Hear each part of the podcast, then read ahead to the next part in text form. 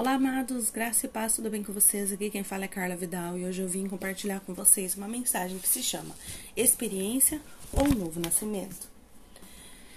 Essa palavra, ela veio com o intuito de trazer um alerta para nós sobre como nós temos vivido, qual é a nossa verdadeira situação.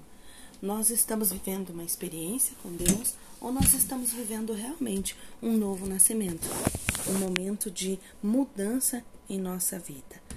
Então, que em nome de Jesus você possa abrir os seus ouvidos e que Deus possa falar com você nesse momento.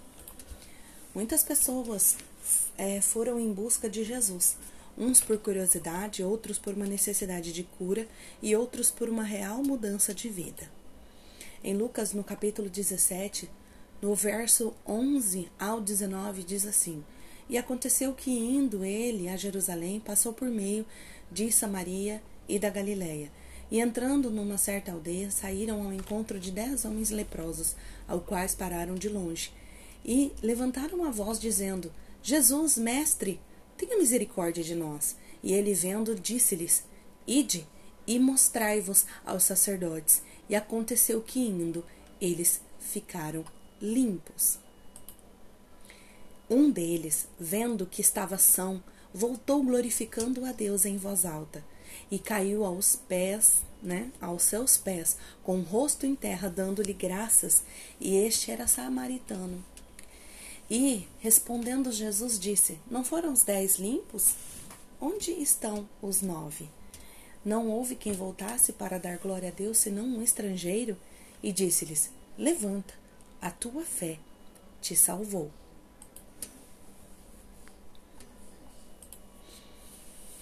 Nós podemos observar nessa, nessa passagem de Lucas, no capítulo 17, né, que foram dez homens em busca do Senhor, clamando né, e glorificando ao Senhor. Porém, né, somente um retornou para agradecer ao Senhor, com o coração realmente grato pelo que o Senhor havia feito. Então, nós observamos aqui que somente um deles tinha um interesse real em ter comunhão, em ter intimidade com aquele que o havia salvado. Hoje ainda vemos que existem pessoas nas mesmas situações, mas se nós nascemos de novo, será que nós estamos buscando esse novo nascimento ou estamos ancorados em algumas experiências que nós temos com o Senhor? Mas você está falando assim, mas o que é nascer de novo? Em João, capítulo 3, do versículo 1 a 21, Jesus fala a Nicodemos. Ele fala assim, ó: Porque Deus amou o mundo de tal maneira que deu seu filho unigênito para todo aquele que nele crê não pereça, mas tenha vida eterna, porque Deus enviou seu filho ao mundo, não para que o condenasse ao mundo, mas para que o mundo fosse salvo por ele. Está em João 3, 16 e 19. Voltando ali a Nicodemos, eu vou abrir aqui para ler para vocês. Em João, o Senhor fala a Nicodemos sobre o novo nascimento, né? Deixa eu abrir aqui para passar para vocês. João, capítulo 3, do versículo 1 ao 21, conta a história de Nicodemos. E havia um fariseu chamado Nicodemos, que era autoridade entre os judeus. Ele veio a Jesus à noite e disse: Mestre, Sabemos que ensinas da palavra de Deus, da parte de Deus, pois ninguém pode realizar os sinais miraculosos que está fazendo se Deus não estiver com ele. Em resposta, Jesus declarou: Digo-lhe a verdade: ninguém pode ver o reino de Deus se não nascer de novo.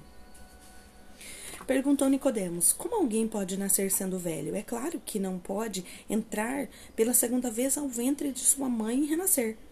E aí Jesus respondeu: Digo-lhe a verdade. Digo a verdade Ninguém pode entrar no reino de Deus se não nascer da água e do espírito. O que nasce da carne é carne, mas o que nasce do espírito é espírito. Não se surpreenda pelo fato de ter dito: é necessário que vocês nasçam de novo. Aí aqui fala que é, é necessário que a pessoa ela nasça de novo, ela nasça no espírito, ela aceite o Senhor como Senhor e seu Salvador e ela confesse, né, a palavra do Senhor como seu manual de vida. E ali também fala sobre o batismo, né? Aquele que nasceu de novo, ele também passa pelas águas. Né? Então nós precisamos entender que a palavra do Senhor está aqui nos ensinando que nós precisamos nascer de novo, aceitar a Jesus como nosso Senhor e nosso Salvador. É, eu vou ler aqui para vocês.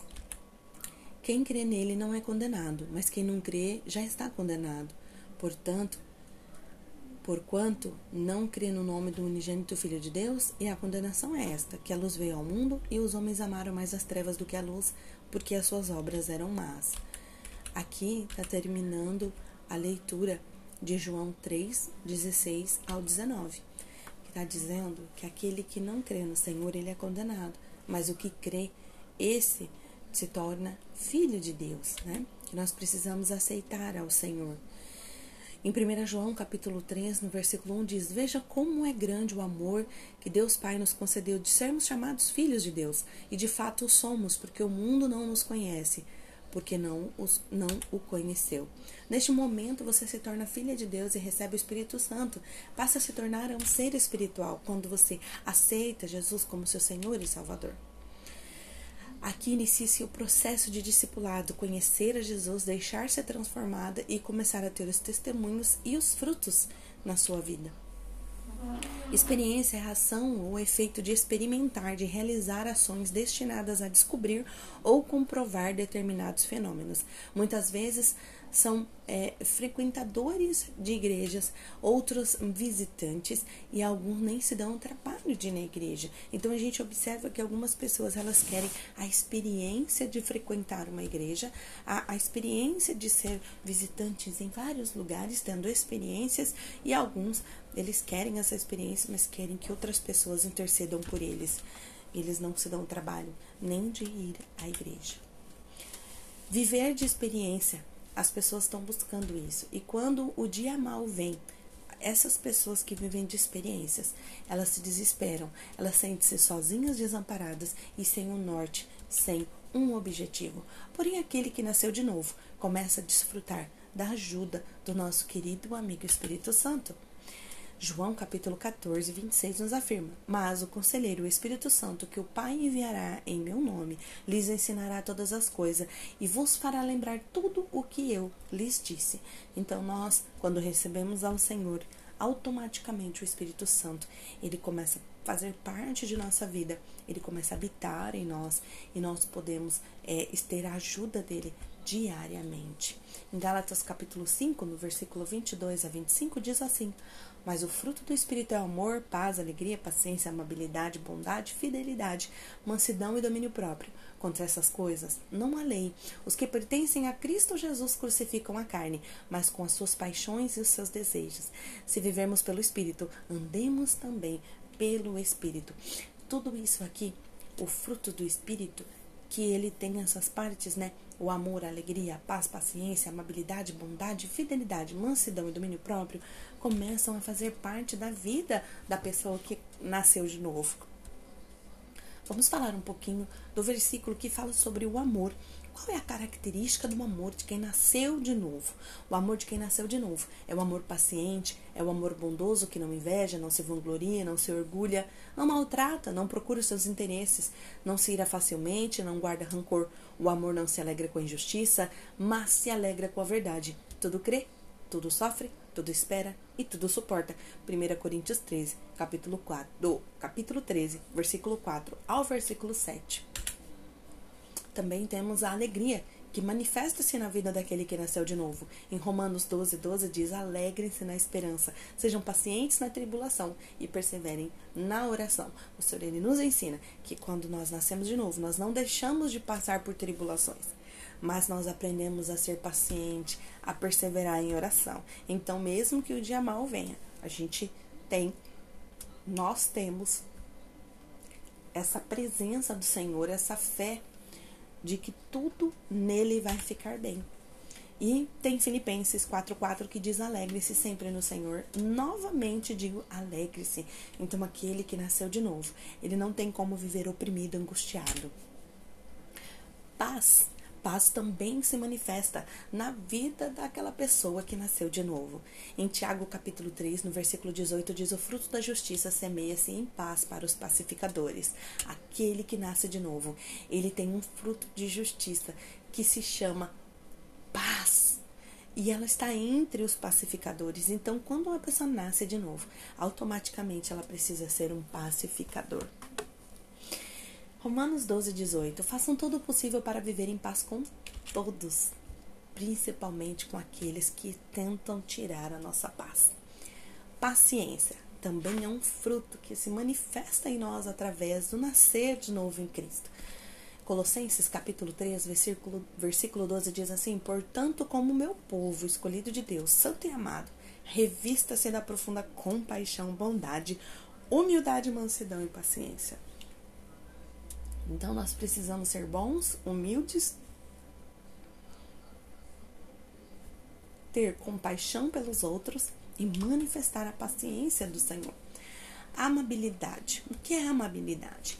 É a característica, o atributo de quem é amável, de quem é passível de amor, que pode ser amado, demonstra amabilidade diante dos outros é amável, é gentil. Então, uma pessoa que nasceu de, de novo, ela é amável, as pessoas têm prazer em estar com ela, ela é amorosa, ela se deixa amar.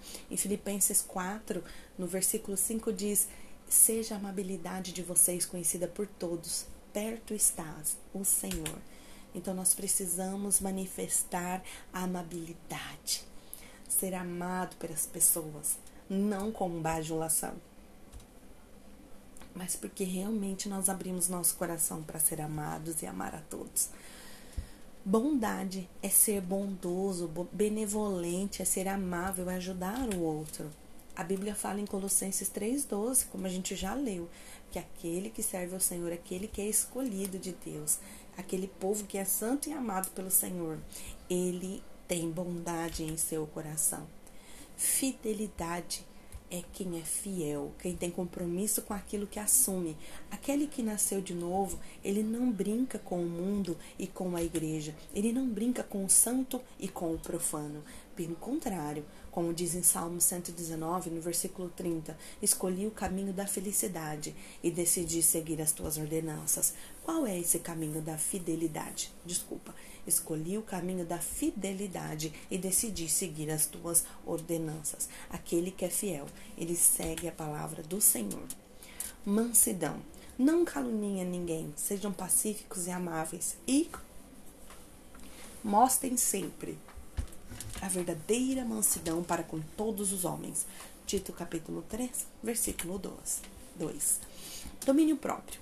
Deuteronômio no capítulo 30, no versículo 19 e 20, fala assim: E hoje eu invoco os céus e a terra como testemunha contra vocês, de que coloquei diante de vocês a vida e a morte, a bênção e a maldição. Agora escolham a vida, para que vocês e seus filhos vivam, e para que vocês amem ao Senhor, o seu Deus, ouça a sua voz e se apeguem firmemente a Ele, pois o Senhor é a sua vida, e Ele lhes dará muitos anos na terra que jurou dar aos seus antepassados, Abraão, Isaac e Jacó. Aqui está dizendo o seguinte: você fala, é maior que eu.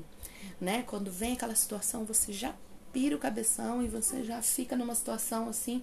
Então você precisa se lembrar que a Bíblia fala, que o Senhor fala para nós, que nós devemos escolher a vida e que nós devemos é, optar por viver uma vida em domínio próprio. Só você pode ter domínio sobre si mesmo. Então não se deixe escravizar pela ira, pelas emoções, mas tenha domínio próprio.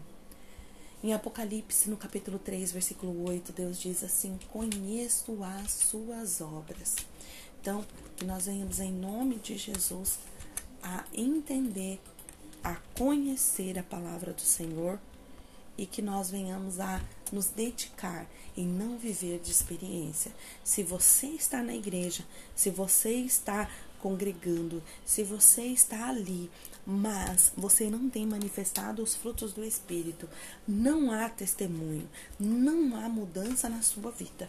Eu te aconselho a buscar ao Senhor e entregar a sua vida para Ele. Deixe Deus transformar a sua situação. Deixe Deus mudar a sua vida.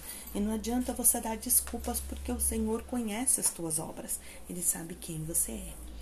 Oremos ao Senhor.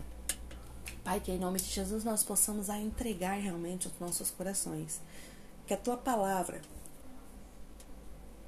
venha estar firme em nossos corações e que nós venhamos a praticá-la. Que em nome de Jesus nós não venhamos a ser hipócritas, hipócritas e nem brincar com o santo e o profano, mas que nós venhamos a buscar a fidelidade no Senhor, ouvir os seus caminhos, buscar estar no Senhor, Pai, que o teu Espírito Santo nos ajude em todas as nossas fraquezas, em nome de Jesus, e que nós não venhamos a ser como aquele nove leprosos que não agradeceram, que viveram aquela experiência e decidiram continuar as suas vidas como se nada houvesse acontecido. Que nós venhamos a buscar ao Senhor, além de qualquer é, experiência, além de qualquer situação.